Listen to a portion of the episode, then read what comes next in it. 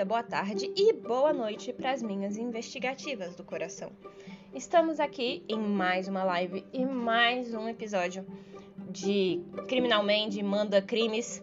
E hoje eu vou falar um pouco sobre os primeiros capítulos do livro Casos de Família, da Dark Side, que a Ilana Cassoy, Cassoy, Cassoy é, escreveu. E aí, o primeiro caso é o caso da Suzanne von Richthofen. Então, vamos lá.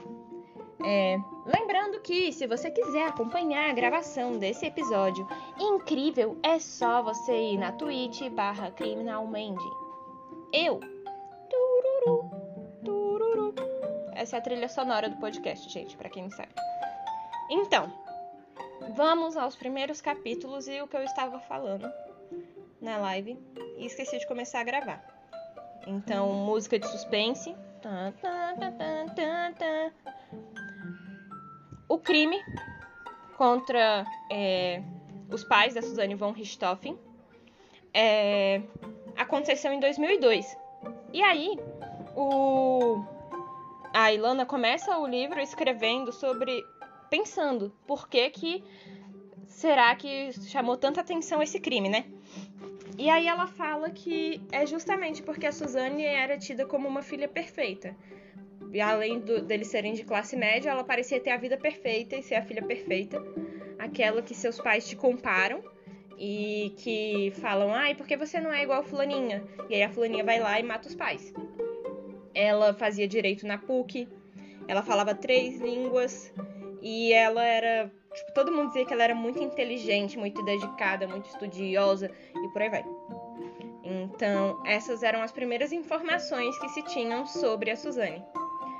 É, o pessoal aqui na live está dizendo que lembra de 2002. Gente, eu não lembro. não lembro. É, o que o que o laudo da perícia falou é que a, o pai e a mãe dela tiveram uma morte tipo que foi muito bad, assim, foi agonizante mesmo. E aí, é, é bem interessante ver que, tipo, esse prefácio ele faz um resumo do caso todo, né, por cima. E aí, depois começa aqui o prólogo explicando é, mais sobre a dinâmica da vida deles, né?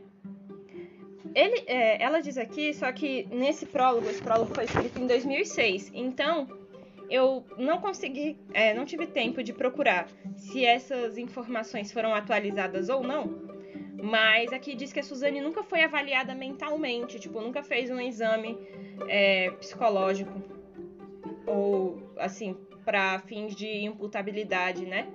Para ela virar, para ela não poder ser ela acabaria indo para um hospital judiciário e aí seria muito mais difícil dela sair, né? A defesa dela sabia disso e a promotoria, quem estava acusando, sabia que ia conseguir prender ela independente do que ela tivesse, sabe? Independente de qualquer diagnóstico que ela tivesse. Então foi uma coisa que pelo menos até 2006 eles não fizeram. É, Aqui ela lembra que também o crime foi divulgado como um crime que falava sobre amor, porque é, a Suzane fez isso por amor, estou fazendo aspas com os dedos, é, ao namorado dela, ao Daniel, né?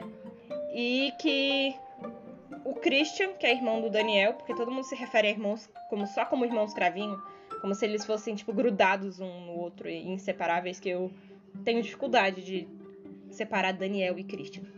E que o Christian fez porque amava o irmão também, né? Então. O prólogo vai falando mais sobre isso e ela indica um filme chamado Capote, de 2005, que tem na Amazon Prime, mas pago. E aí é, ela fala sobre esse filme e como ela percebeu que é, parecia tudo muito próximo do que ela estava vivendo ali, né? Naquela investigação. Aí, depois disso, é, eu vou colocar nos stories essas imagens e salvar como um story específico. O story sobre Suzanne von Stoffen, ou sei lá, vai ter um nome lá, gente. Com as imagens das coisas que tem no livro para vocês verem como é legal.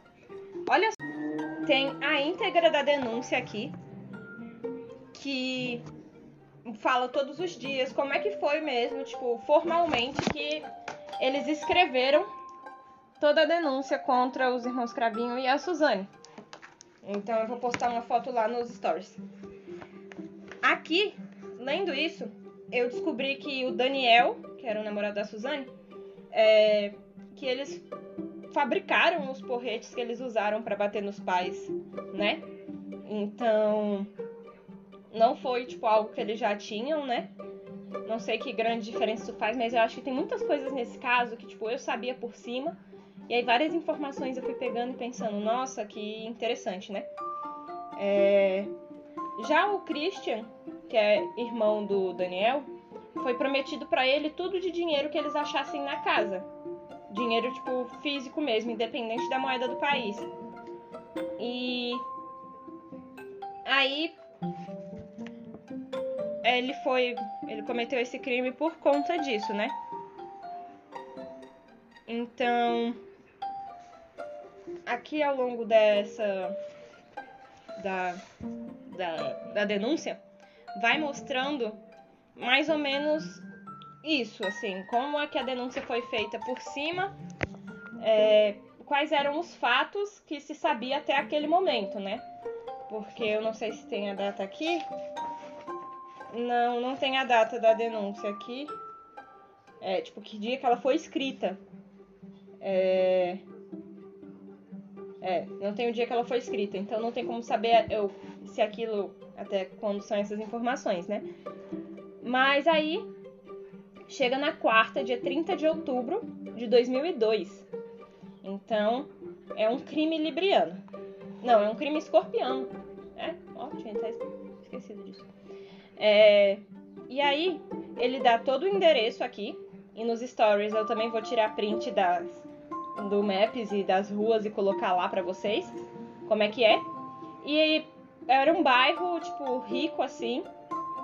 E o, o vigia da rua, dessa rua, ele lembra de ver a Suzane entrando de carro. Não tinha percebido se tinha mais alguém junto, porque ele estava vendo o jogo do Flamengo contra o Corinthians. E aí, é, o livro, eu já estou na parte de O Crime, ó, capítulo O Crime. Ela vai narrando como se fosse uma história mesmo. É tipo muito interessante lendo. É, ao Christian ficou. É, foi separado e ele ia ficar para matar a mãe e o Daniel ia matar o pai. E aí, mais pra frente, na perícia, se percebeu que a mãe sofreu muito mais do que o pai. Ela demorou muito mais para morrer também. Apesar de ter sido é, muito mais machucada, né? E aí, em resumo, ele fala sobre como eles entraram lá por volta de meia-noite, os três no carro. É, dentro do carro ainda, eles repassaram o plano, pegaram luvas, esses porretes que eles tinham feito, e entraram na casa. Aí, é, os dois irmãos subiram, a, a Suzane subiu primeiro para ver se os pais estavam dormindo, viu que eles estavam dormindo, e aí ela desceu e avisou para ele, é, para eles, né? Ó, pode subir. E aí eles subiram e chegando lá, é, parece que o pai e a mãe, eles é, acordaram, mas não acordaram ao ponto de conseguirem se defender, sabe?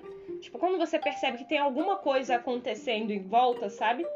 É, que tem alguém te observando, e aí lá realmente tinha, né?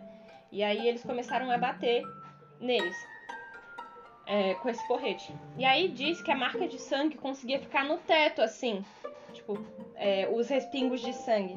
Então, o trabalho da perícia, tipo, ela vai explicando ao longo do livro de forma tão detalhada qual todo o trabalho da perícia que você consegue é, perceber pelo menos um pouquinho de tantas variáveis que tem que se prestar atenção, sabe? E aí, é, eles fizeram isso, mataram. O primeiro golpe foi o Daniel que deu no pai, no Manfred. E aí depois disso, é, foi o, o Christian entendeu como um sinal para começar, né? Aí eles trazem, ela traz aqui umas informações tipo muito, é, muito chocantes, tipo de que quando o, ele a mulher sofreu traumatismo craniano e o pai também. E aí quando uma pessoa sofre um traumatismo craniano grave, imediatamente a base da sua língua não se sustenta mais. Então aqui embaixo assim. Então fica mole. Só que como eles não tinham morrido ainda, é, eles ainda estavam naquele movimento de tentar respirar, assim, não tinham morrido de completo, parou tudo, né? E aí fazia um barulho muito alto. E eles não sabiam que isso ia acontecer. Então, é, que esse barulho tão alto ia acontecer, e aí a Suzane tava lá embaixo e não queria ouvir barulho nenhum, né? E eles ficaram muito assustados, achando que eles estavam, tipo, tinham possibilidade de sobreviver ainda. E aí eles pegaram toalhas molhadas no banheiro e enfiaram na boca deles e na cara, assim, sabe? Para ver se eles morriam sufocados. Só que o pai já tinha praticamente morrido e a, a mãe é, demorou mais tempo. E aí, é, como o rolê das toalhas funcionou mais, mais ou menos, um dos irmãos desceu, pegou uma jarra de água e jogou dentro da boca do, do pai. Então aí assim ele engasgou e tipo se afogou, né? E aí eles desceram, fizeram tudo isso. A Suzane estava lá embaixo, meio que montando uma cena do crime, é, tipo como se fosse um assalto, né? Como se fosse um latrocínio, um roubo seguido de morte. Então ela estava espalhando umas coisas aleatórias na biblioteca só que como ela sabia todos os lugares que tinha dinheiro, joia, etc., é, ficou muito óbvio que foi forjado. Porque como é que uma pessoa vai, um assaltante, vai pegar uma garrafa de água na cozinha e não revira toda a cozinha? Como é que ele conhece aquela cozinha e sabe onde vai estar, sabe? Então, é, facas que eles pegaram na própria cozinha também, umas coisas assim que foram ficando inconsistentes para perícia, né? É, nessa primeira parte, ela continua explicando que depois que eles morreram mesmo, os irmãos abriram um fundo falso que tinha no armário, que eles sabiam que estava que tava lá, e aí é, pegaram de lá joias e coisas que tinham lá. E a arma. E aí eles pensaram: ah, a gente consegue fazer parecer que é que ele matou a mulher, que é um homicídio seguido de suicídio, colocando a arma na mão dele. Só que, tipo, a arma não, não ia ter pólvora na mão dele, a arma não tinha. É, a, não tinha bala nenhuma em lugar nenhum. Eles acharam que só de colocar na mão lá, né? Tipo, bem manesa, assim. Pensando bem, né? Mas colocaram lá. E aí depois desceram para desarrumar a biblioteca, perceberam que é, iam achar estranho eles não terem arrombado nada na casa. E aí entraram pela janela para deixar o sapato marcado na janela, tipo a marca do sapato. É, cortaram uma maleta que era onde tinha todo o dinheiro que eles iam pegar, né? Boa parte do dinheiro que eles iam pegar, para dar a entender que a pessoa não sabia a senha da maleta, né? Então precisou cortar. Beleza. Tudo isso que eles fizeram não demorou mais de meia hora. Então, desde quando eles chegaram até eles irem embora, não demorou mais de meia hora. Depois disso, o Christian desceu numa rua. Isso também vai estar lá nos stories. E depois o, a Suzane e o Daniel foram para um motel que eu vou colocar lá também nos stories, né? E eles queriam que esse fosse o álibi, né? Que eles estavam fazendo isso que eles estavam lá no motel e aí depois voltaram. E eles voltaram e pegaram o irmão na na Lan House, isso, na Lan House. E o Pedro falou, é spoiler se você falar se isso atrapalhou a perícia mesmo ou não. Gente, não atrapalhou não. A perícia chegou lá e falou, gente, tá muito louco isso aqui. tipo, o que que tá acontecendo? Então, vou contar pra vocês agora a parte da perícia mesmo. Beleza. É, a perícia chegou lá. É, cadê? Hum, a perícia chegou lá. A perícia não, né? A polícia chegou lá. E aí, quando a polícia é policial de campo mesmo, que ela falou, olha só, ela ligou para os policiais de campo, tipo 190. 190, alô, senhor policial, é, eu acho que alguém entrou na minha casa, porque tá tudo aceso e destrancado, e eu é, deixei tudo trancado. Aí a polícia falou, tá bom, moça, estaremos indo aí. E aí foram lá. Aí o policial entrou, viu que tava realmente tudo revirado e que é tudo não, né? Só a biblioteca e o quarto dos pais. E aí viu que os pais estavam mortos e desceu. Ele ficou sem saber como dar a notícia, né? E aí a primeira coisa que é, a Suzane perguntou quando o policial saiu de lá de dentro foi como estão meus pais? E aí o policial ficou pensando, ué, como assim ela sabe que os pais estão em casa? Porque ela acabou de falar que acha que entrou alguém em casa porque a luz estava acesa e a porta destrancada. Podia muito bem ter sido os pais dela, se ela sabia que os pais estavam em casa, sabe? Se ela disse que não entrou. Ele ficou meio assim. E aí ficou com medo de dar a, é, a informação de que os pais tinham morrido e esperou o namorado dela chegar, né? Que é o Daniel. Aí Daniel chegou, ela disse que ligou primeiro pro Daniel e depois pra polícia, porque o Daniel que instruiu ela a ligar pra polícia, né? Encaixa estranho, porque se você acha que seu sua casa foi arrombada, você não liga pro seu namorado primeiro, né? Ele não vai fazer nada, ele não é o Batman. Eu ligaria pra polícia, né? Mas, enfim. Aí são apenas é, elucubrações da mente de Criminal Mandy, né? Beleza. É... Aí eles viram que tava tudo meio revirado, assim, e que a mãe, depois que eles descobriram que era a mãe, parecia na verdade uma múmia, sabe? Uma pessoa toda enrolada em panos. Então eles ficaram meio assustados com o que estava acontecendo, né? É... Falaram quando o Daniel chegou para ele dar a notícia da morte, né? E aí os policiais estavam vendo de longe. E eles sabem como algumas famílias costumam reagir. E aí a gente entra no caso de que não é porque uma pessoa reagiu de uma forma que ela cometeu um crime, sabe? Não é porque ela não conseguiu falar sobre ou porque ela parece muito calma que ela cometeu um crime. São um apanhado de situações. Então a Suzane, é, depois que o Daniel contou, ela ficou meio tipo, tá, o que a gente faz agora? Aspectos práticos, sabe? É, como é, o que, que a gente tem que fazer? A gente vai dormir onde? Sabe? Umas coisas bem assim. Então o policial ficou meio. Você não vai querer nem saber como seus pais morreram, senhorita. E o irmão dela ficou meio que num estado de choque, tipo. Assim, paradão. E meio. nas nuvens, né? O irmão mais novo dela. E aí. É, depois que Cadê? Ah, depois não. Essa aqui foi uma pergunta do namorado dela. Quando o policial foi lá pra falar, olha só, os pais dela morreram, seus sogros morreram. É, você pode contar para eles e tal. Aí ele, puxa, posso contar sim. É, você sabe se levra, levaram alguma coisa da casa? A Suzane falou que na biblioteca tinha uma caixinha branca com dinheiro: 5 mil dólares e 8 mil reais.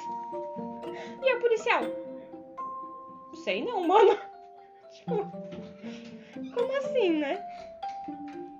A primeira coisa que ele pergunta é isso, não é nem tipo como eles morreram, né? É tipo, levou a grana. Mas beleza. Aí, é, depois disso, eles foram lá pra poder fazer o BO, né? Eles têm que prestar o BO e tudo mais. E é, a perícia só conseguiu chegar lá umas sete e meia da manhã. Porque eles estavam fazendo perícia em outro lugar, né? Pobre peritos. Pobres peritos. É, viram que a porta de entrada não tinha sinais de arrombamento. Beleza, primeira coisa. Então, é isso. Depois viram que os únicos lugares revirados eram o, a biblioteca e o quarto dos pais. E que é, o criminoso não precisou. Tipo, o criminoso que entrou, eles achavam que era o assaltante, né? No momento. O assaltante chegou lá e. É, não. Não precisou bagunçar todo o armário. Ele já achou o fundo falso do armário diretão, sabe? E eles ficaram, ou é ou alguém da casa deu informações, ou é alguém da casa. E aí os primeiros suspeitos foram os filhos, pacientes da mãe, porque a mãe era psiquiatra e psicanalista. Pacientes da mãe é, e o pessoal da empresa lá do pai, né? E empregados da casa. Que eles chamam de mansão, mas eu não vi fotos da casa para saber como é, então depois nos stories também teremos fotos da casa, né? É isso. O... A primeira coisa que o perito parou e percebeu lá é que tinha uma arma na mão do cara, o cara tava no chão, mas que a morte não se deu por tiro. A morte dele nem a da mulher. Então, é meio estranho, né? Tem uma arma na mão e não tem tiro nenhum. E se fosse um assaltante, muito provavelmente o assaltante levaria a arma também, que daí dá para cometer outros crimes com aquela arma. É, em vez de só deixar ali, era uma arma cara, pelo que explicaram aqui, eu que não entendo de armas, né? É... E aí eles foram percebendo várias coisas. Aí aqui eles vão explicando que o tipo de escorrimento de sangue conta uma história muito grande sobre o crime e que ah, é, é, muito importante quando eles tiram fotos e filmam é, a cena do crime, justamente para poder entender várias coisas. Tanto que teve uma, um crime aqui em Brasília que a mulher matou o marido. Ele era policial e ela era é, perita. Ela fazia essa perícia local, né? Então ela sabia, a princípio, tudo que ela precisava fazer para parecer realmente um suicídio, parecer que ele morreu. Só que aí fizeram uma autópsia psicológica sobre ele. E a partir da autópsia psicológica dele, que é meio que estudar a vida dele antes, ver se ele estava dando algum indício é, de que ia praticar autoextermínio ou de que alguma coisa estava acontecendo fora da linha de base dele, é, eles descobriram, é, deu para eles a chance de olhar mais profundamente para perícia que foi feita no campo, a perícia crimin é, criminalística mesmo. E aí eu vou fazer um post explicando a diferença entre criminol, é, entre criminologia e criminalística. É, e perceberam que a mulher tinha forjado toda a cena do crime. Então pensa só, o rolezão. Se até uma pessoa que é perita não conseguiu mentir a cena, imagina você que tem 18 anos. Não, 18 anos em 2002, amigo. Não, não ia funcionar. Então, tudo bem, né? É... Essa parte aqui, ó, do livro, eu vou também postar foto. Ela é muito interessante. É... Que vai falando mais detalhes sobre a perícia, como é que funciona o sistema da perícia, né? E eles fazem uma perícia na casa toda, porque a casa é uma cena de crime, né? Tanto que eles encontraram, e era uma coisa que eu não sabia. Eu achava que era só, tipo, no lugar que parecia que tinha ocorrido o crime. Mas foi na casa toda, toda, toda mesmo. Eles conseguiram descobrir que alguém jogou uma. É, uma. Esqueci o nome, mas um pedaço de cigarro no, é, no banheiro da. lá da parte de baixo, lá longe, sabe? E aí foram analisar esse pedaço de cigarro também, né? E aí foi isso. Depois, sobre o exame, é, o exame pericial do pai, do Manfred. Eles colocaram. Eles, a primeira pergunta foi: se foi um homicídio seguido de suicídio, quem é que cobriu o rosto dele com uma toalha? Tipo. Exatamente, cara se eles estavam tentando colocar a culpa no pai, tipo, eu acho que os irmãos Cravinho nem pararam para pensar no que eles estavam fazendo quando colocaram a, a, a, arma na mão do, do Manfred, sabe? Porque, tipo, como é que esse cara se engasgou com uma toalha, morreu praticamente afogado com traumatismo craniano, se foi ele que matou a mulher e se suicidou depois? Tipo, zero sentido. É. Então, a partir daí, eles já perceberam que tinha uma terceira pessoa, pelo menos, no crime. Só que aí, se tinha uma terceira pessoa no crime, muito provavelmente um dos dois, ou o pai ou a mãe, ia conseguir fugir pelo menos até o corredor. Porque ia ver o outro sendo atacado e aí ia conseguir fugir. Então eles falaram: não, tinha pelo menos duas pessoas. Uma para cada um desses aqui, né? Então, coisas que eles já foram percebendo lá é, naquele momento mesmo. É, outra parada muito legal aqui é que ele explica como identificar traumatismo craniano é, sem, sem o exame mesmo lá no IML, né? E outra informação muito legal é que no, nos Estados Unidos eles fazem é, a medição da temperatura corporal para descobrir a hora da morte a partir de um termômetro que eles colocam no fígado. Então tem um médico legista que vai estar tá lá no momento da cena do crime e ele vai fazer uma incisão assim e colocar o termômetro no fígado, beleza? Só que no Brasil eles esperam levar até o IML. E nesse caminho até o IML, pensa só, 35 graus é, de temperatura, vai, vai ter uma mudança muito grande. Então, a temperatura lá no momento que eles medem é retal, é pelo ânus. E aí, é, não tem uma acurácia tão boa quanto essa temperatura do fígado, né? É uma outra informação que eu não sabia, que eu fiquei tipo, uau! Né? Então, é isso. Pra eles saberem a hora aproximada da morte. E aí tem alguns tipos de ferimento, várias coisas que ajudam a perceber quanto tempo de morte está tendo, pela rigidez cadavérica também. A rigidez costuma acontecer é, depois de X horas, é, a nuca e a mandíbula começa, a rigidez começa de cima e aí depois vai descendo. Então, se já está com rigidez nesses membros aqui, significa que passou mais tempo ainda, né? Esses membros aqui, pessoal do podcast, era o braço. E nenhum ferimento de defesa foi encontrado neles. Ou seja, eles não tiveram nem tempo de se defender. É, o máximo foi levantar. Então eles provavelmente nem viram quem era a pessoa. É, e depois fizeram o exame da arma e outras observações da perícia. Eles começaram a perícia às sete e meia da manhã e terminaram 5 horas da tarde, vasculhando a casa toda, toda, toda.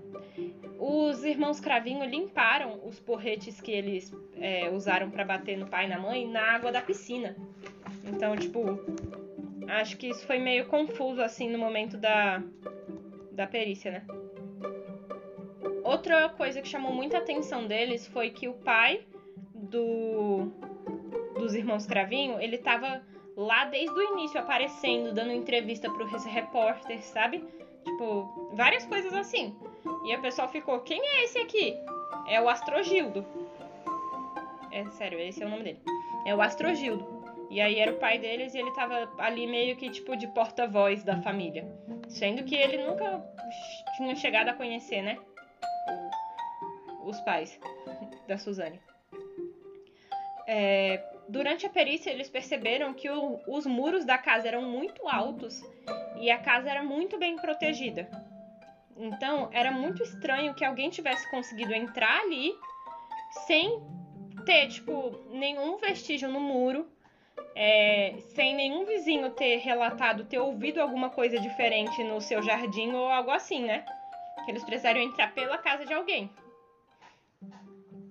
É, depois disso, o senhor Astrogildo foi falando, falando, e, tipo, pelo visto, pelo que tava é, descrito aqui, ele era bem boca grande, porque ele ficou conversando com a polícia, tipo, falando tudo que ele sabia, falando que o filho dele ia para casa de campo, e começou a falar que o filho dele, Christian, era investigador da polícia.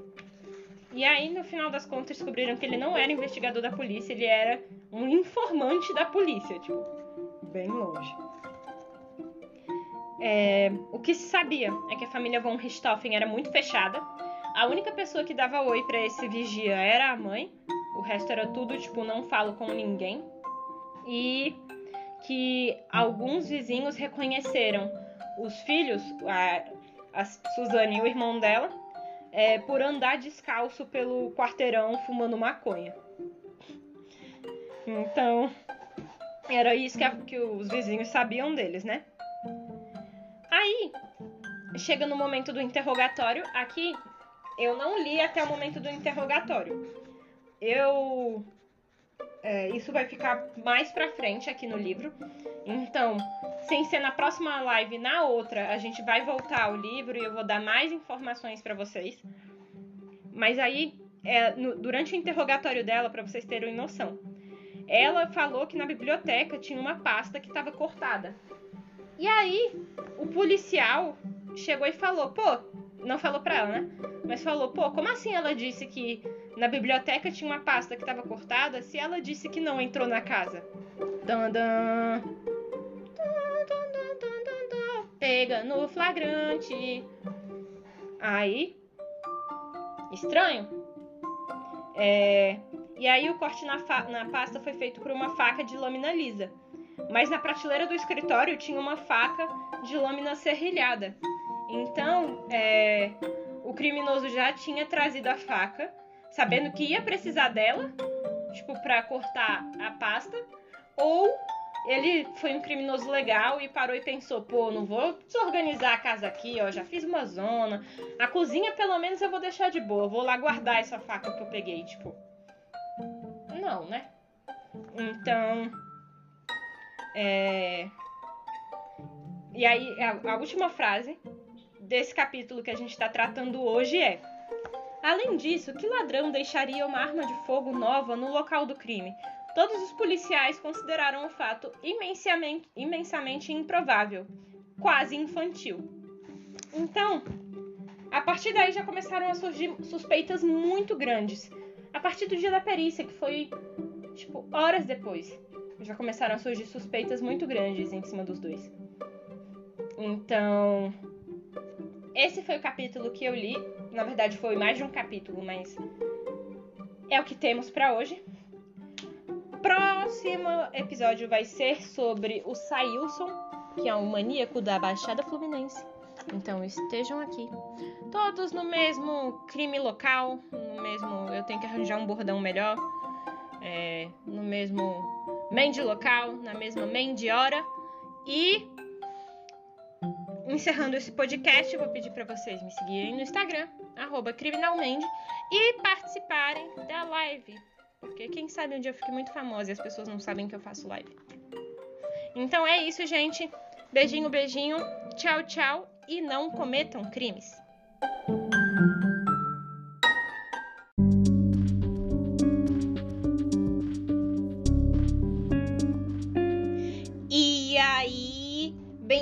Bem-vindas todas as investigativas. Mais um Criminalmente começando. Pipiriri. O caso de hoje é o caso do maníaco da Baixada. Lembrando que eu não gosto desse nome, maníaco, que dão para todos os serial killers possíveis. Então vocês podem ir lá no nosso primeiro caso, do maníaco da torre, e ver por que, que eu não gosto do nome. E é isso aí. É, mais uma vez, estamos aqui em live. Então teremos a participação da galera, sinal aberto para todas as investigadoras caso de hoje é sobre o Sailson José das Graças. Sailson José nasceu 29 de fevereiro, sim, 29 de fevereiro, de 1988. 29 de fevereiro eu acho que já não é mais aquariano, né? Não sei, não lembro. Enfim. Nasceu em Nova Iguaçu, Rio de Janeiro. Ele é solteiro, até hoje, até onde eu sei, e tem um filho. Não se sabe dessa criança, acho que é melhor, né? É bom, que aí a criança não sofre represálias. As imagens vocês podem acompanhar lá no Instagram, criminalmente. Estarão lá é, quando esse episódio for lançado. As... Ah, já estarão lá todas as imagens. Então, a minha mãe rindo aqui. Minha mãe tá, tá ouvindo a gravação aqui, ó. É especial, convidada VIP. Para quem não sabe, Nova Iguaçu fica no Rio de Janeiro, próximo a São João de Meriti, a Duque de Caxias, é, Bangu, acho que então é zona oeste do Rio, né? Imagina. É zona oeste do Rio, Bangu? É, então, deve ser isso aí, galera. É, aí estamos mostrando aqui onde fica. E é um lugar bem grande, né? Aqui ele é pequenininho. E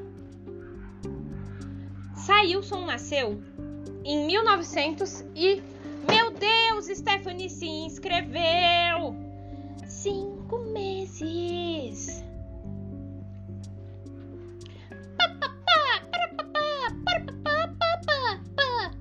isso aí, Stephanie. Muito obrigada. Sailson.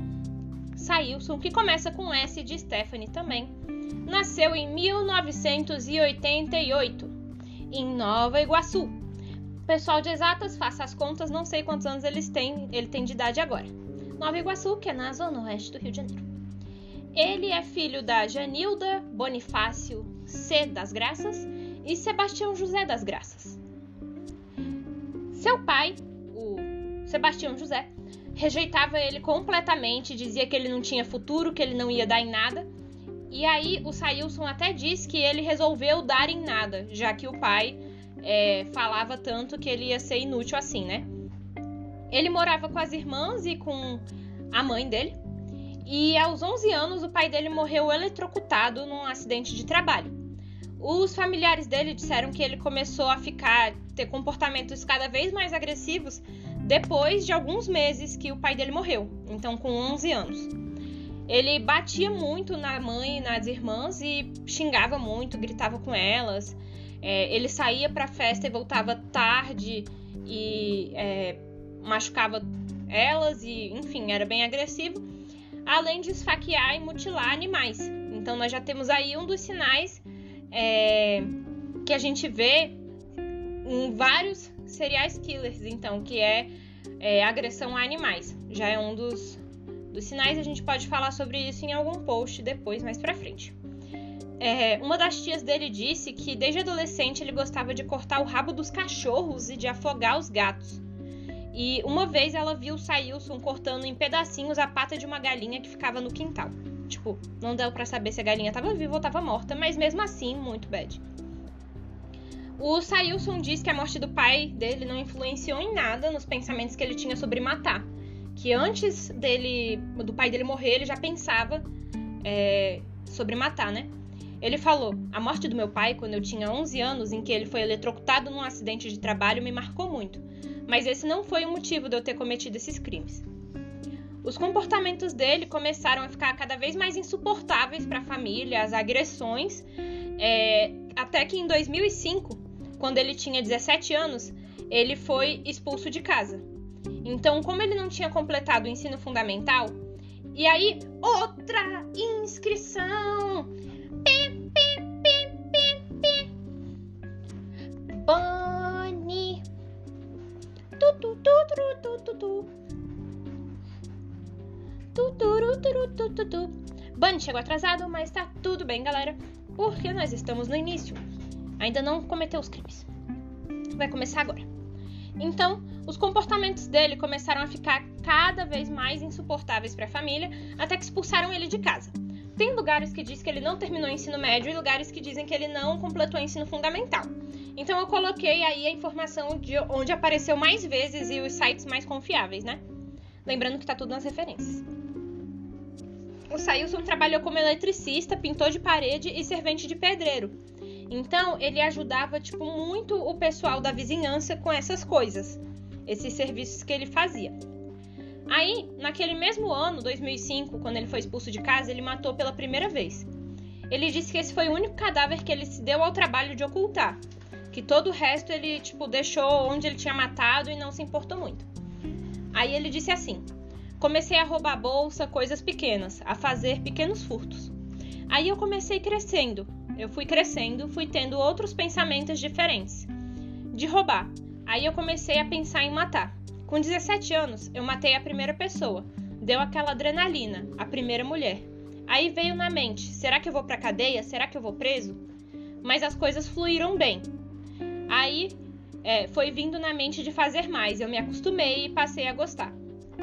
Ou seja, ele ficou impune, tipo, ninguém soube, então ele se sentiu mais confortável.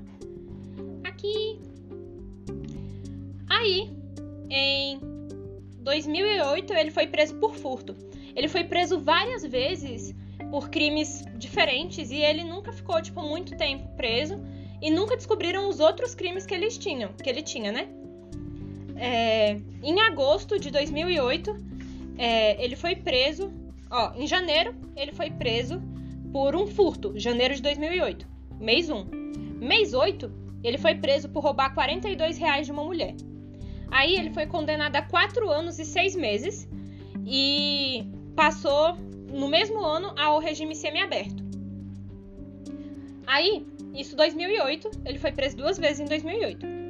Em 2010, é, uma madrugada de fevereiro de 2010, pensem aí.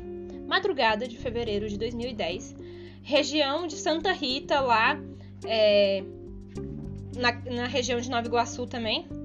Então, um menino de 4 anos acorda em casa e vê que a sua mãe está sendo estrangulada e o irmão de 2 anos recebendo 14 facadas. Ele fica, obviamente, muito assustado. E aí, é, o agressor percebe que ele estava acordado e só olha para o lado e diz: é, olha para ele e fala: olha para o lado, não fala nada, que nada vai acontecer com você. Fica aí de boa, que nada acontece contigo. Aí o menino ficou paralisado, não fez nada, até que o cara foi embora. Quando deu, o menino foi muito esperto, porque ele esperou não conseguir mais ouvir o cara, e aí ele correu para casa da, da tia, para casa do lado, e contou tudo o que aconteceu. O pai dele estava trabalhando naquela noite e a mãe, que é a Fernanda da Silva Hazelman, e o, Pe o Pedro, irmão dele, o irmãozinho, o menininho pequeno, é, eles faleceram. Aí a polícia resolveu ir na busca do suspeito e tinha um cara, um motoqueiro, que a casa dele foi invadida. E aí começaram a achar que era a mesma pessoa e as descrições acabaram se misturando, além deles é, terem escolhido, é, escolhido não, terem pensado quem é suspeito aqui na rua, sabe? E aí eles pegaram um cara que andava pela rua sempre mordendo as unhas e eles achavam estranho, tô fazendo aspas com a mão, que era o Júlio Alberto Guimarães. Os vizinhos consideravam o Júlio Alberto suspeito. E infelizmente ele estava com a blusa pendurada no varal e suja de sangue. Só que ninguém se deu ao trabalho de fazer um teste para ver se o sangue era dele, que era o que aconteceu, né? Em 2012 descobriram que o sangue era dele e o Sailson só foi descoberto como real culpado em 2014, quando ele confessou o crime. Aí ele saiu impune, né? O Júlio foi preso, isso em janeiro. Em fevereiro do mesmo ano, é... o Sailson foi preso por porte ilegal de um revólver e de uma faca. E aí ele ficou mais três meses em regime fechado. Aqui é uma foto dele em 2012 e uma foto dele em 2013. É, ele não mudou muito, mas enfim, são fotos do Facebook que tem um negocinho aqui do lado. Aí vocês conseguem ver que a casa parece a mesma. É, é mais para ilustrar mesmo. Aí, em algum momento, essas páginas que vocês estão ouvindo é a minha mãe ali no canto, viu? É, em algum momento nesse tempo, ele voltou a morar com as irmãs e a mãe, entre quando ele foi expulso em 2005 até 2011. Porque, segundo uns vizinhos, em 2011 ele é...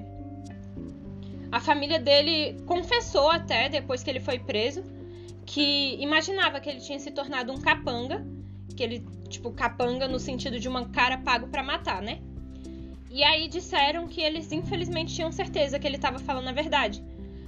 Porque a família já tinha visto ele voltar sujo de sangue de madrugada para casa mas não falava nada porque se sentia muito ameaçada. Alguém me seguiu.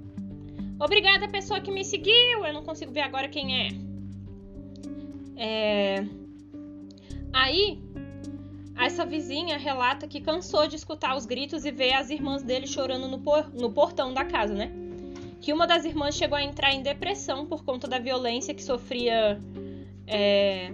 do Sailson e que a mãe ficou cansado de presenciar as brigas e depois saiu de casa de novo com elas. Ele era uma pessoa, tipo, muito, muito violenta.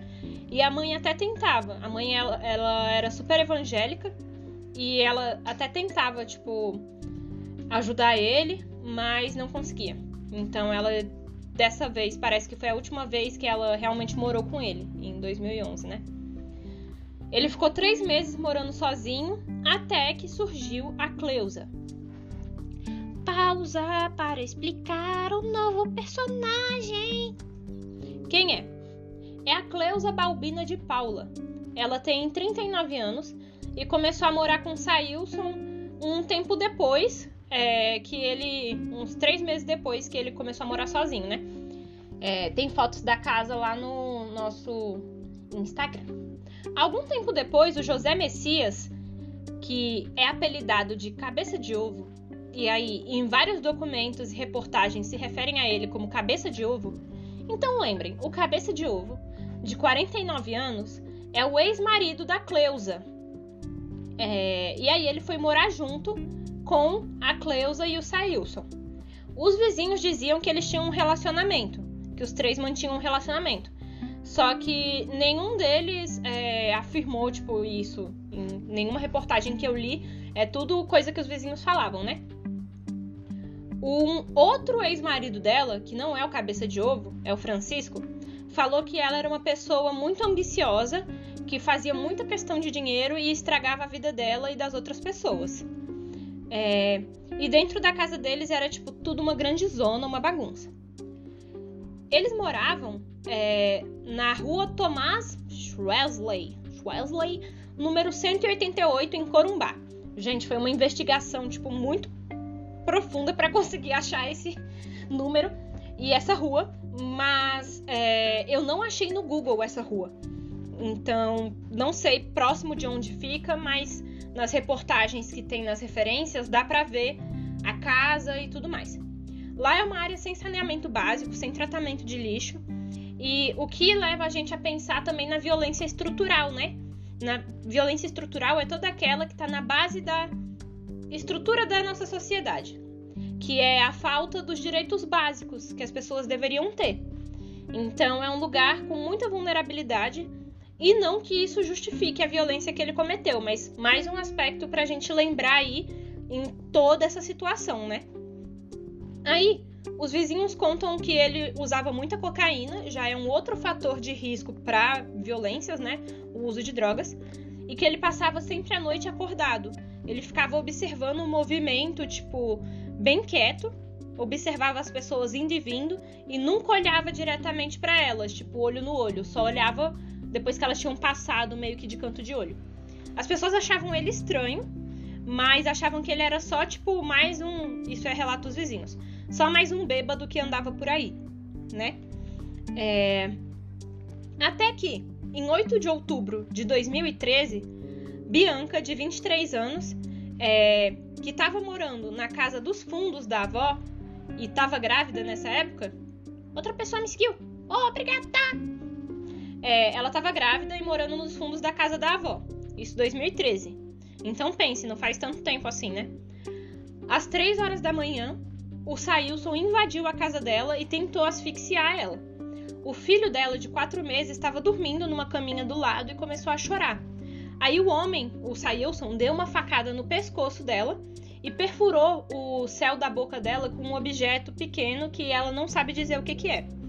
O bebê também levou dois cortes no pescoço e ela falou que foram 40 minutos de muito terror, tipo, de. Pareceu que foi uma vida assim, até que a avó dela, a Joanira dos Reis Oliveira, de 73 anos, 73 anos na época, né? Conseguiu entrar no quarto e isso assustou o Sailson. E aí ele saiu correndo. Porque ela morava nos fundos, tipo, numa casinha que tinha um acesso. É, só, é, aqueles acessos alternativos, não precisava passar pela casa toda. E aí ele conseguiu fugir pelo quintal. Ela não conseguiu reconhecer o cara, é, só reconheceu ele quando ele foi preso, né? E aí ela conta que ela desmaiou e ele achou que tinha matado ela.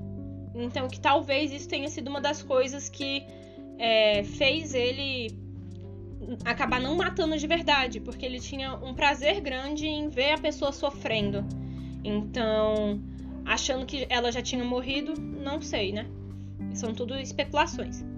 E ela disse que não, não viu a cara dele. Essa aqui é a idosa que salvou a vozinha, que salvou a menina.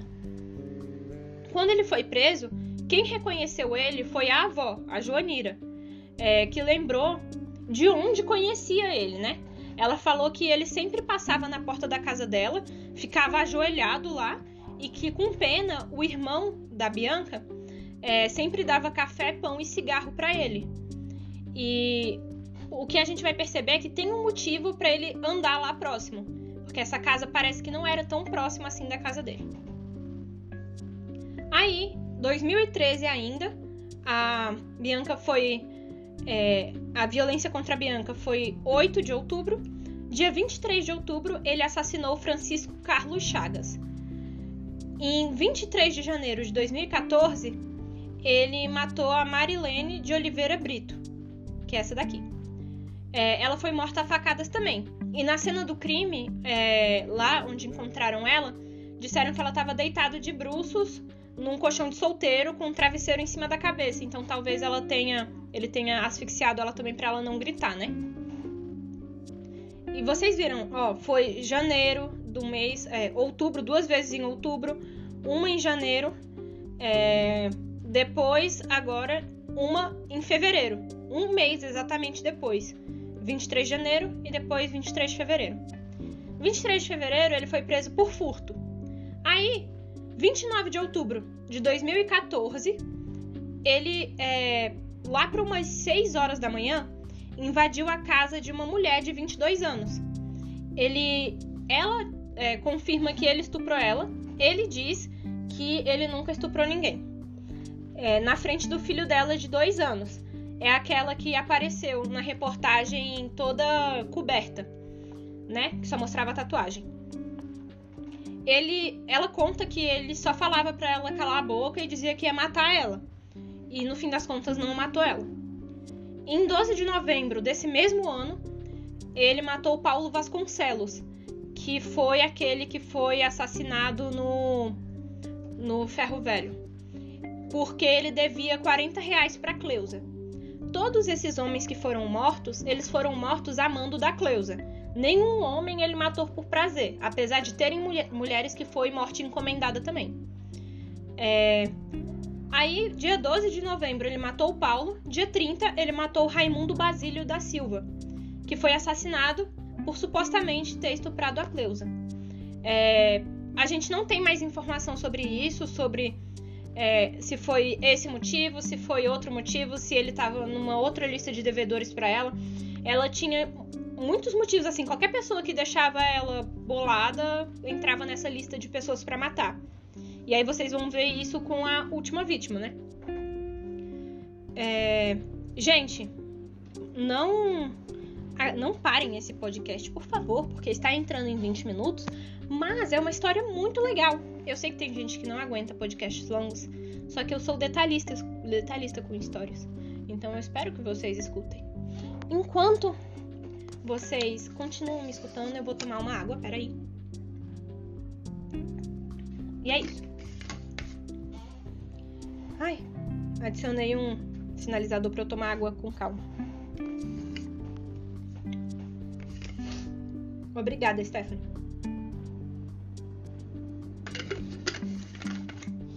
Ah, que delícia. Espero que meu batom não esteja borrado.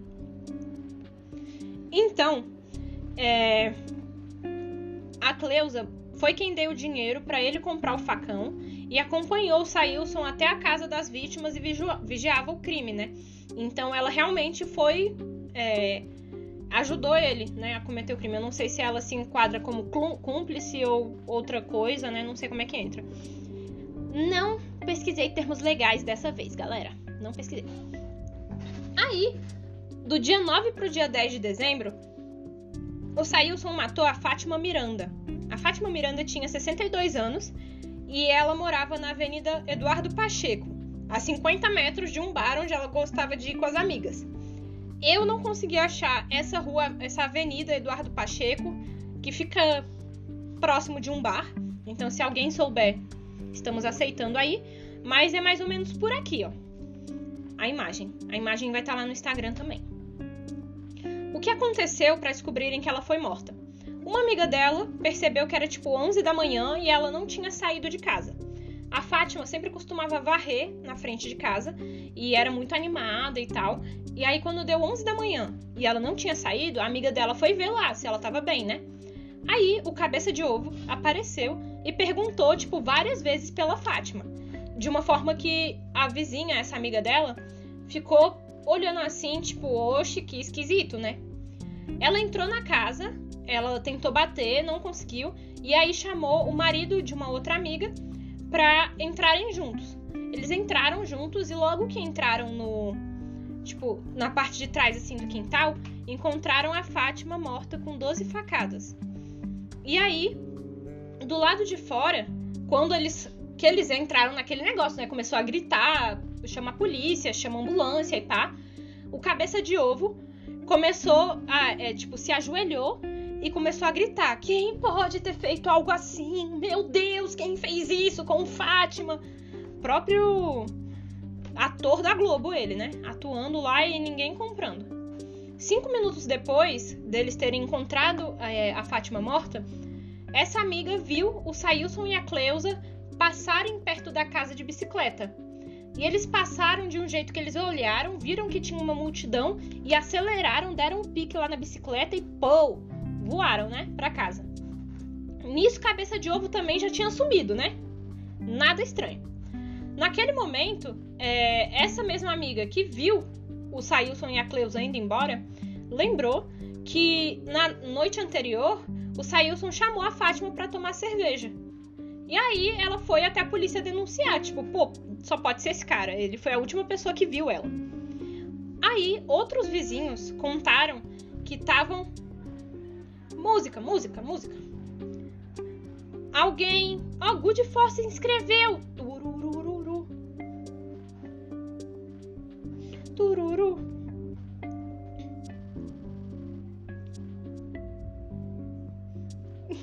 Obrigada, Good, obrigada. Mas olha só, você se inscreveu, isso que importa. Não sei como foi, mas é o que importa. O que importa é o seu coração. Você vai concorrer, olha só, a nosso prêmio que eu não sei qual será desse mês. Será outro desenho.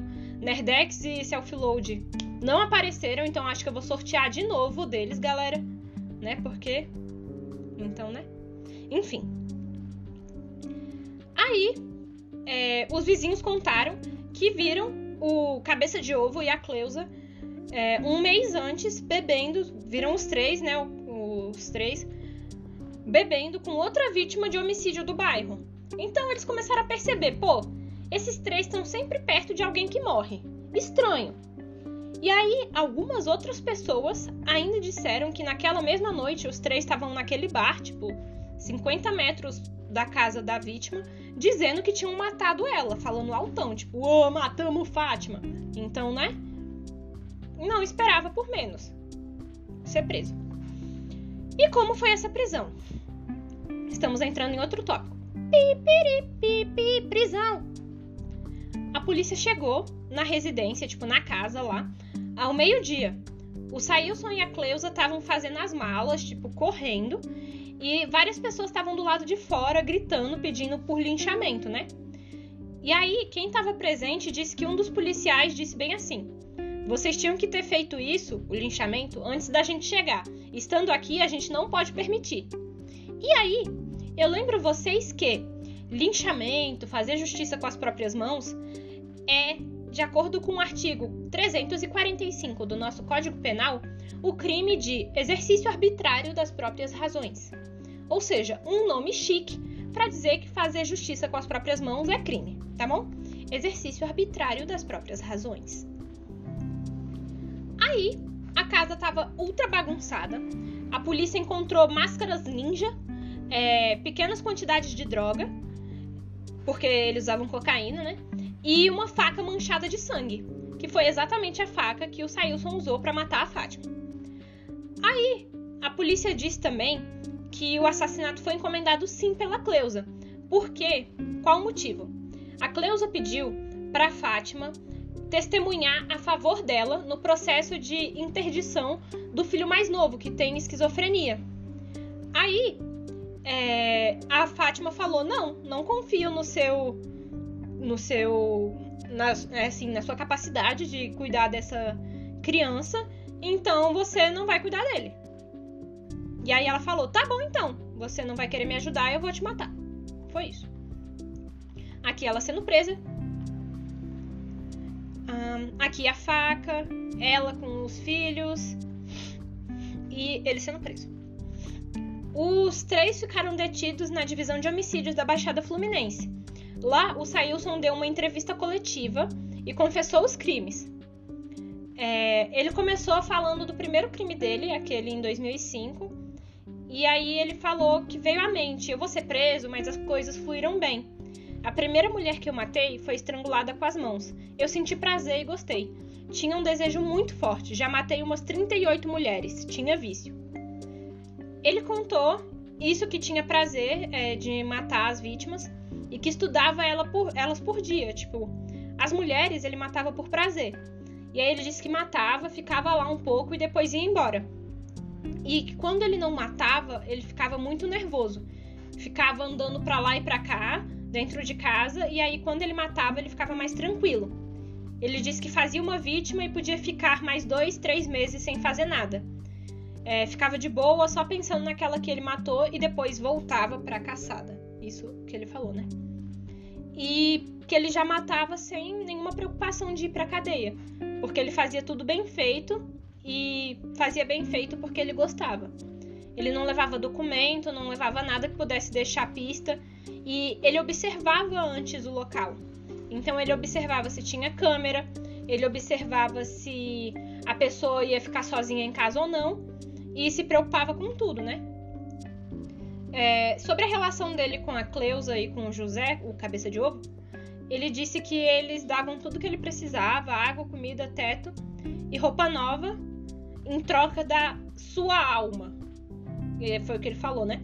Ou seja, para que ele cometesse os assassinatos, matasse as pessoas que eles queriam, né? É... Para a polícia, ele falou ter matado 42 pessoas, 43. Isso no jornal fica sempre muito confuso. É... Algumas por, por prazer e outras por encomenda. Aí eu lembro vocês que serial killer não é só quem mata por prazer.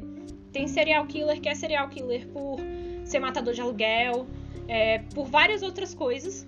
E aí eu vou explicar mais sobre isso num post que vai sair, acho que quinta, quarta, quinta-feira, sobre tipos de serial killer a partir de um outro pesquisador, o Holmes.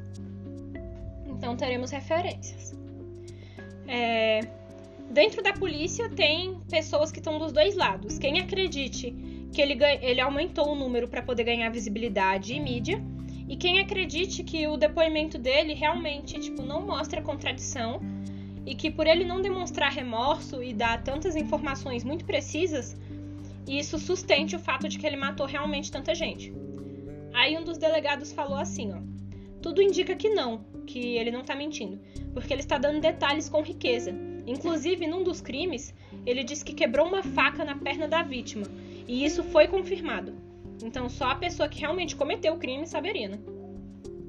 Sobre outros dos crimes, o Sailson levou a polícia até o local, onde ele abandonou um boné, porque estava sujo de sangue, e aí a gente viu isso na reportagem também. Se você quer ver mais conteúdos extras, você entra na live sábado, 8 horas, que teremos gravação dos podcasts. É, a mídia começou a divulgar muito, muito, muito o caso, o que contribuiu para que outras quatro vítimas que sobreviveram fossem, fossem reconhecidas, né? Aí tem muitas reportagens, tipo, de jornais internacionais, deu muito ibope, assim, o, o rolê, né? É... Ele foi para o complexo penitenciário de Jericinó, que é o, o antigo complexo de Bangu, na zona oeste do Rio. Aí a gente vê aqui na foto essa moça que ela é ex-nora da, é, da Cleusa. Ou seja, ela foi casada com o filho da Cleusa e mesmo assim a Cleusa mandou matar ela porque queria ficar com o filho dela, com o neto, né? E aí a mulher sobreviveu. O Sailson tentou, é, tentou estuprar ela e, e, tipo, ela ficou muito com muitas marcas.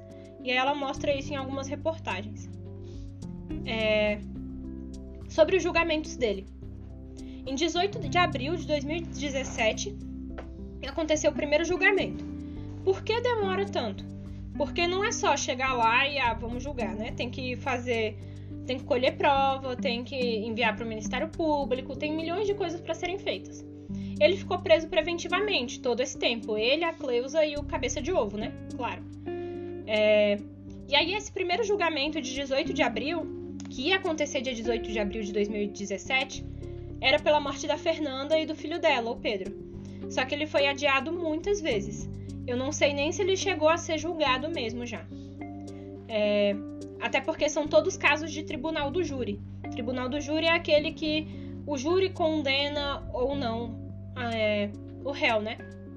E aí tem várias coisas muito específicas do tribunal do júri. Em 27 de maio, também de 2017, o Sailson e a Cleusa foram acusados do homicídio qualificado do Raimundo. E em 13 de novembro é, desse mesmo ano, ele teve, é, eles tiveram sua primeira condenação pela morte da Marilene. É, ele ainda responde por cinco homicídios e quatro tentativas. Então ele ainda é réu em outros nove processos. A Cleusa eu imagino que seja também em boa parte desses. E cabeça de ovo não sei. Não temos informações. É, a última movimentação do processo que eu consegui achar foi de 10 de janeiro de 2020, ano passado quando estava em discussão se seria transferido ou não o tribunal do júri do Sailson para fora de Nova Iguaçu. Por que, que isso acontece?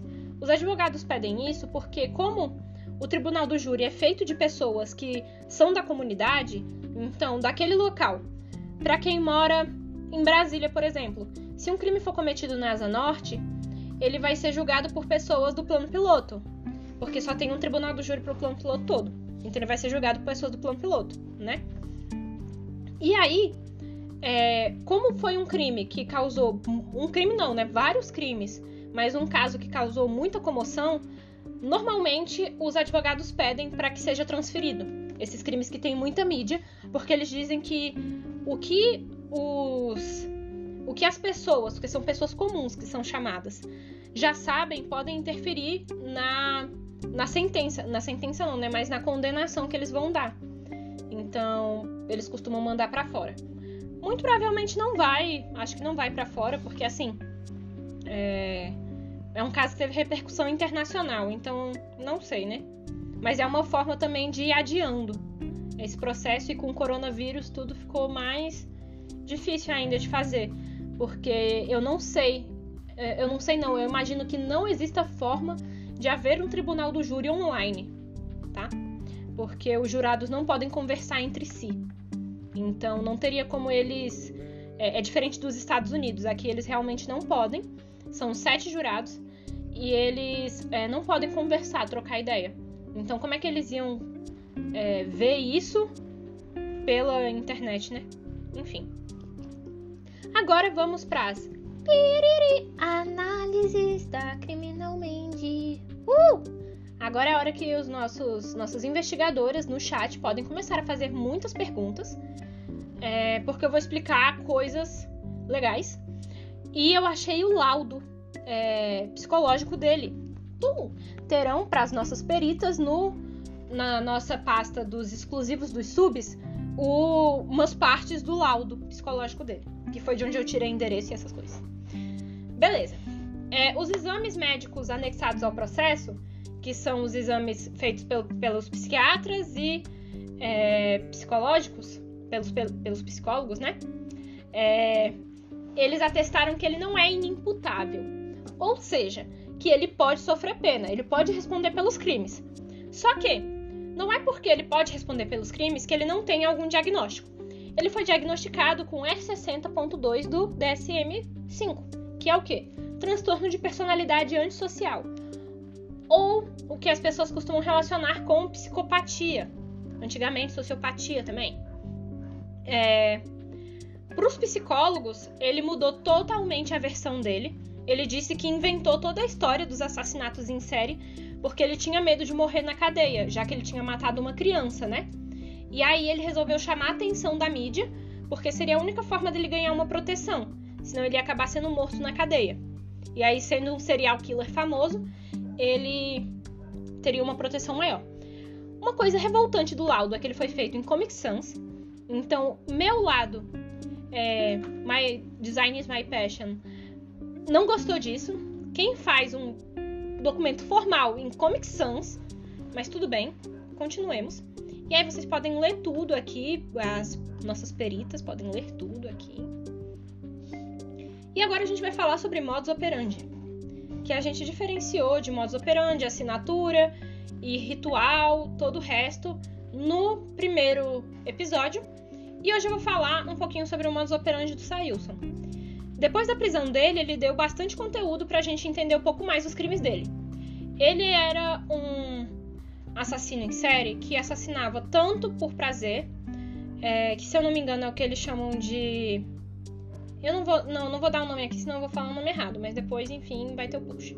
No próximo eu trago o nome. É, ele matava tanto por aluguel, então ele era tanto mercenário quanto por prazer. E aí a única criança que ele matou foi para não ser preso, né?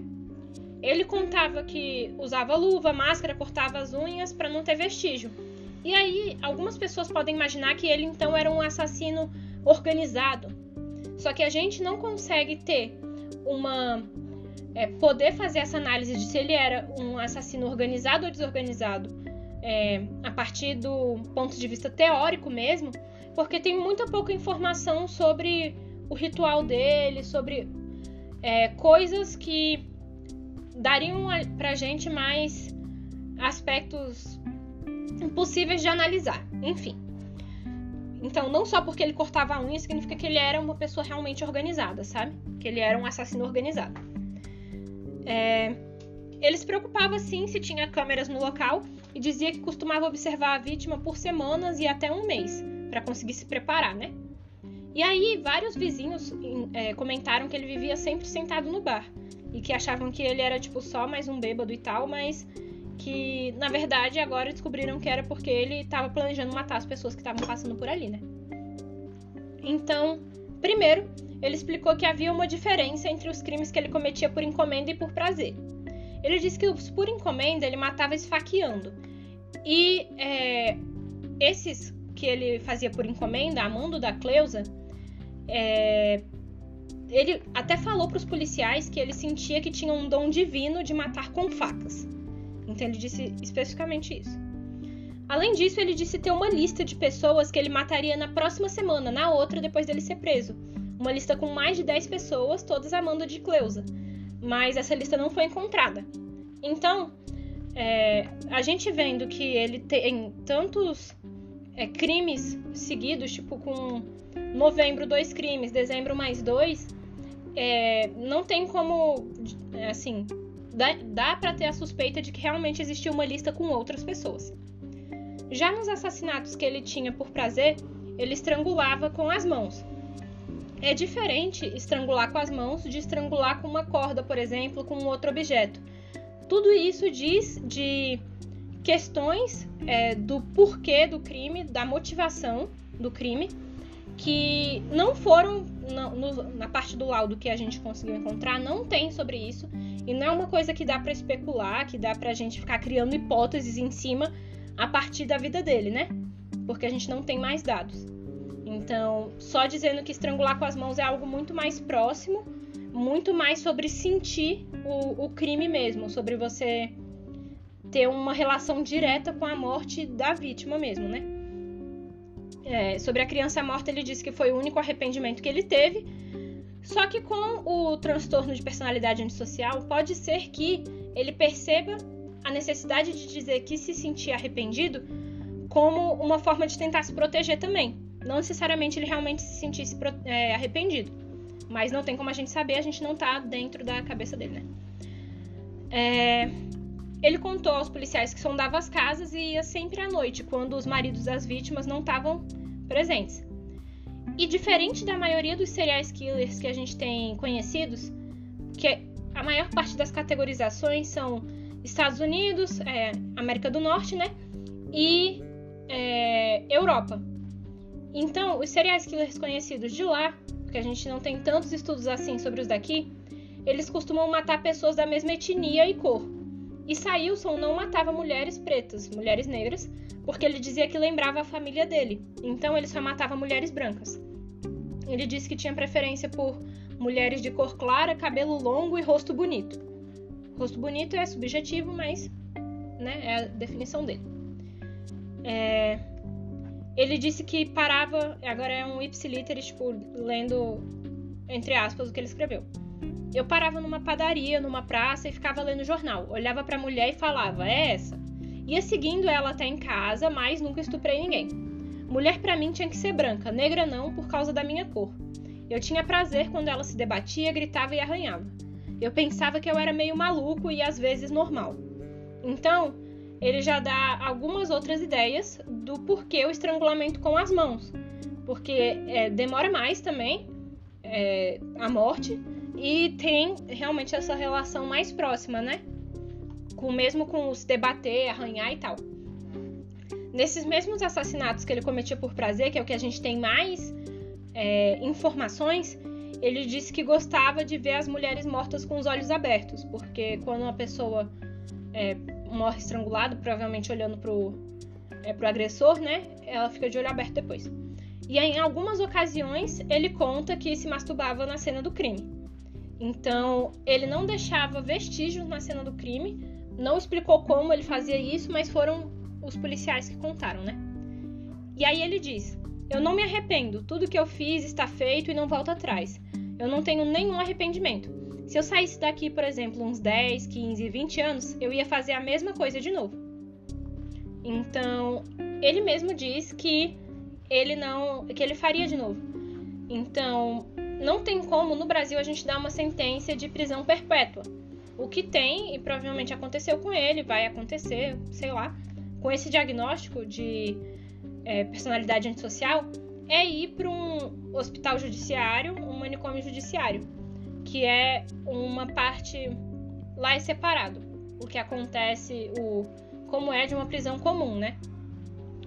Então, uma coisa que falaram muito e eu achei importante trazer nessa análise sobre o caso do Sailson é que como é um caso atual, ele tinha Facebook. Então o pessoal começou a vasculhar o Facebook dele, né? Jornalistas começaram a vasculhar o Facebook dele e escreveram bem assim: A predileção de Sailson José das Graças. Nas mulheres fica evidente ao analisar suas amizades numa rede social. De 51 pessoas, apenas 3 são homens. Gente, vocês deviam ver, deviam ver minha cara aqui. Quem tá ouvindo o podcast, porque quem tá vendo a live viu, né? Mas não tem como a gente dizer que um serial killer tem uma preferência por mulheres por conta do número de pessoas que ele tem no, no Facebook dele. Tipo, o que a gente tem como saber, e aí é uma relação diferente, é que ele usava o Facebook para observar as vítimas. Então, se ele estava lá observando as vítimas, muito provavelmente ele ia ter mais amizade no Facebook com quem? Com as vítimas, e não com outras pessoas, né? Ele não usava para outra coisa, então, enfim. Esse é o perigo da gente traçar correlações. É preciso é, traçar correlações, não, causalidade entre as coisas, dizer que uma coisa causou a outra. Porque a gente acaba fazendo análises bem erradas. Então, é, a gente não tem como tirar nenhuma conclusão só de postagens que ele fez, até porque não foram muitas. E aí a reportagem fala sobre uns filmes, porque ele via Jogos Mortais, ele via Madrugada dos Mortos e tal, e isso é, chama atenção para quem ele era. Tipo, não. Imagina só o número de pessoas que assistiu todos os filmes dos Jogos Mortais. Será que todas essas pessoas são serial killers? Não, né? Então, todas elas são assassinas em série? Não. O que a gente sabe atualmente, e aí tem artigos lá nas referências, é que o excesso de exposição à violência ele desensibiliza as pessoas. Quanto mais é, real é aquela violência que a pessoa está experienciando, menos sensível ela fica àquela, a violências. Então, é como se ela ficasse mais acostumada. Tipo quando a gente vê o tanto de mortes que tem por coronavírus e não bate nenhuma dorzinha, porque você já está desensibilizado. Mas não é esse fator isolado da dessensibilização que determina se uma pessoa vai praticar um crime ou não. É... Aí tem uma quote imensa do artigo que eu peguei aqui, mas o artigo só mostra que, tipo, não existe uma relação de causa e efeito. E aí isso vai para é, o que a Stephanie tá perguntando aqui. O que eu acho da galera que curte gore? Que são aquelas coisas muito explícitas, né? É exatamente isso. O que a gente sabe dos estudos que tem, que não são muitos, na real, precisa de mais gente que estude isso, é que é uma relação de mão dupla. Então, não de causa e efeito, de você ver jogos de videogame, então você é violento. Ou de você é violento porque você. E aí você procura jogos de videogame. Não. É, são duas coisas que se alimentam. Ou seja, pessoas que têm traços mais sádicos. Obrigada pelos beats, Nyan Cat. Obrigada. É, pessoas que têm traços mais sádicos, e aí é traço sádico no sentido técnico mesmo, é, daquele teste que vocês podem fazer lá no link da bio do, é, do Dark Factor, do fator Dark, né? Vocês podem fazer lá e tem mostrando tendências sádicas e tudo mais, enfim, né? Mas é, quem tem mais tendências sádicas costuma ir mais atrás de coisas violentas. Então, o mesmo rolê que acontece com o Gore. É, a pessoa que vai atrás, ela já tem é, traços sádicos, tendências sádicas mais fortes. O que, por si só, ter traços sádicos não é algo ruim. Depende de para qual caminho você usa seus traços sádicos. Por exemplo, Sailson podia usar traços sádicos dele para matar pessoas. E, num outro contexto completamente diferente, talvez Sailson usasse seus traços sádicos para ser um cirurgião. Porque uma pessoa que tem traços sádicos muito baixos ou não tem traços sádicos, ela não vai conseguir ser um cirurgião, ela não vai conseguir cortar uma pessoa, ver sangue e tudo mais. Então, é, o traço por si só não define, ah, ela é uma pessoa boa, é uma pessoa ruim. É um conjunto de diversas coisas, beleza? Então, lembrando disso. É, o Sailson mesmo dizia que ele se inspirava em livros e filmes para arquitetar os crimes. O que leva a gente a crer que ele já. E que leva a gente a crer, além de que ele já falou isso, né? De que ele já tinha a intenção de matar antes. Ele só buscou é, na mídia coisas que ajudassem ele a esconder melhor os seus crimes. E aí, por isso que é tão importante o cuidado que a gente tem é, em cuidar, tipo, do que a gente, o que que a gente é, divulga e tal. A Stephanie comentou aqui, ó, numa aula de modelo vivo, o, o menino perguntou pro professor como amarrar uma pessoa e que tendão cortar para fazer uma pessoa não andar. E o professor respondeu: Gente, então, a gente tem que tomar cuidado para quem a gente fornece informações. Quem são essas pessoas? Obrigada, Nianquete, pelos seis bits. Aqui estão umas fotos dos filmes dele. E um outro fator muito importante é a prisão midiática que ele teve. Por quê? Alguns especialistas em assassinos em série criticaram muito é, o fato da polícia ter tratado a prisão do Sailson como se fosse tipo uma grande festa, né? E aí, dizendo que isso podia incentivar outros assassinos igual ele. Ele ganhou uma coletiva de imprensa, todas as fotos ele é visto com policiais diferentes, tipo. E isso tem um motivo. É, pesquisando mais a fundo, eu descobri que essa a região de Nova Iguaçu, ela é uma das regiões com a taxa mais alta de homicídios dentro do Rio de Janeiro, e o Rio de Janeiro já é o segundo estado com mais homicídios no Brasil. Então pensa só. A taxa do, de Nova Iguaçu é de 58,3 homicídios a cada 100 mil habitantes. Então, isso é uma taxa muito alta. E dessa taxa alta de homicídios, só 4,5% dos inquéritos eles descobrem quem é o autor. Então eles têm uma taxa muito baixa de resolução de crimes. É, eu não sei qual é o primeiro estado, Stephanie. Não sei, eu não lembro. É... Mas o Rio, em 2014, era o segundo, em 2014. Então, parte dessa grande exposição do Sailson é porque ele assumindo 42 crimes, pensa o salto que ia dar na resolução de crimes daquela região, né? Então já é um rolê tipo, olha só, o problema não tava na polícia, o problema tava que existia um serial killer aqui. Então aquela tentativa de melhorar a imagem também da polícia, né? É, a região da Baixada Fluminense, ela só ganhou uma delegacia especializada em homicídios em 2014, no ano que o Sailson foi preso.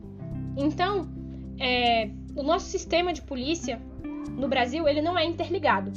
Então, ele tem um, uma infração numa delegacia, é muito difícil de que outra delegacia vá saber também. Agora, eu acho que esse sistema já está melhorando um pouco, pelo menos aqui no DF. Não sei como é no Rio.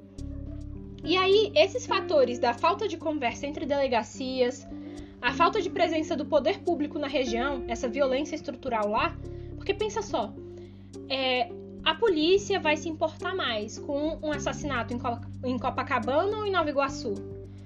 Então, a gente já tem é, isso, a gente já sabe que realmente essas regiões elas têm uma presença menor porque os governantes simplesmente acham que a ah, pobre tem que morrer mesmo, quanto mais morrer melhor.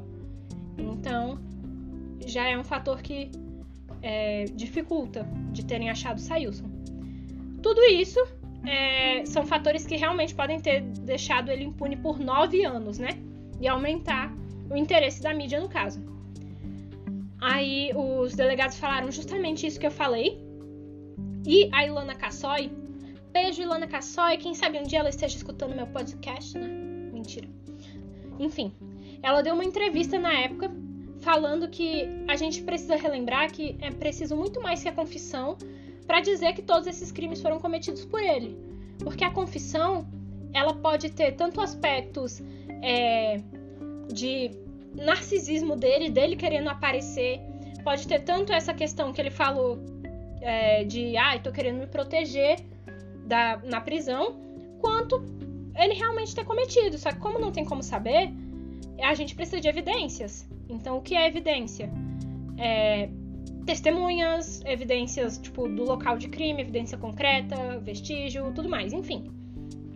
E até hoje ele tá como réu em nove processos. Isso já torna ele não ser réu em nove processos, né? Mas ter mais de três mortes já coloca ele na categoria de serial killer definida por alguns autores. E as 42 mortes são mais pela mídia mesmo. Então, vamos esperar só com o tempo pra gente descobrir se realmente é tudo isso. Eu agradeço você, meu ouvinte, queridinho desse podcast, tão esperto, tão incrível, que está aqui para você ver as fotos de todas essas coisas que eu falei. Ou você se torna sub, sendo nossa apoiadora na Twitch. Pode falar comigo pela, pelo inbox do Instagram para descobrir como é. E aí você vai ter acesso a milhões de conteúdos, livros e coisas maravilhosas, além de sorteios todo mês e é a minha presença incrível no grupo do WhatsApp. E é, você pode ver também as fotos no meu Instagram, criminalmente. É isso, galera. Eu não tenho uma musiquinha de fundo, então beijinho, beijinho, tchau, tchau, não cometam crimes. E é isso.